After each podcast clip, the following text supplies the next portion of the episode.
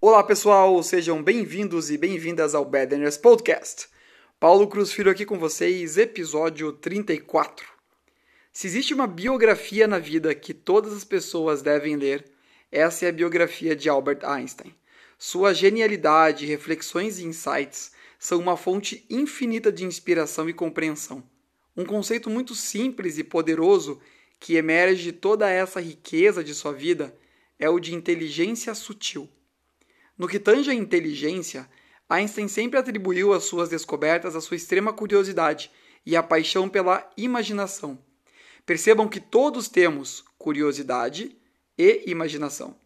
Com uma força de vontade extrema e uma humildade verdadeira, ele sempre acreditava o seu sucesso e a própria definição de inteligência não ao conhecimento e à lógica, mas a experimentar com curiosidade e imaginação. Ele dizia que a lógica pode te levar de A a B, mas que a imaginação pode te levar a qualquer lugar. E no que tange ao sutil, uma das principais virtudes de Einstein era a humildade. Humildade significando abertura, serenidade e simplicidade. Humildade de se abrir para o erro e experimentar sem receio. A pessoa que nunca erra, dizia ele, nunca tenta coisas novas. O mesmo vale para a pessoa que se fecha em si e não se abre para o que está à sua frente seja por arrogância ou por passividade. Ignora o que está além da sua visão do mundo atual. Então, a inteligência sutil significa se abrir para sua própria curiosidade e imaginação, com o coração e a mente abertos e humildes, prontos para errar e aprender. E como podemos aplicar a inteligência sutil na prática? Entre diversas possibilidades, uma das principais rotinas que temos em nosso dia a dia é lidar com Problemas.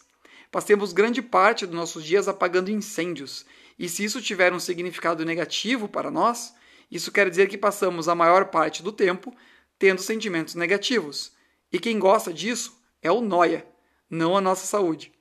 Então, para aplicar o conceito de inteligência sutil, precisamos entender que um problema só é um problema quando nós focamos em resolver o problema, não em gerar a solução.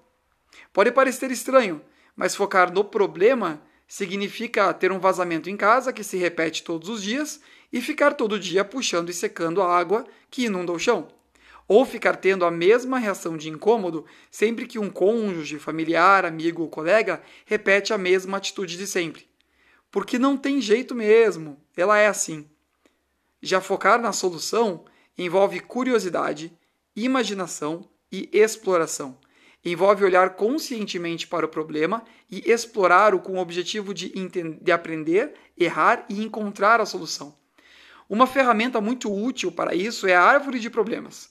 Coloque o problema que você está resolvendo no caule da árvore e liste as causas nas raízes e as, conse as consequências nos caules e nas folhas.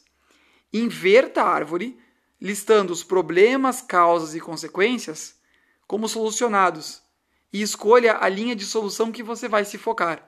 E explore, humildemente, todas as possibilidades de resolução.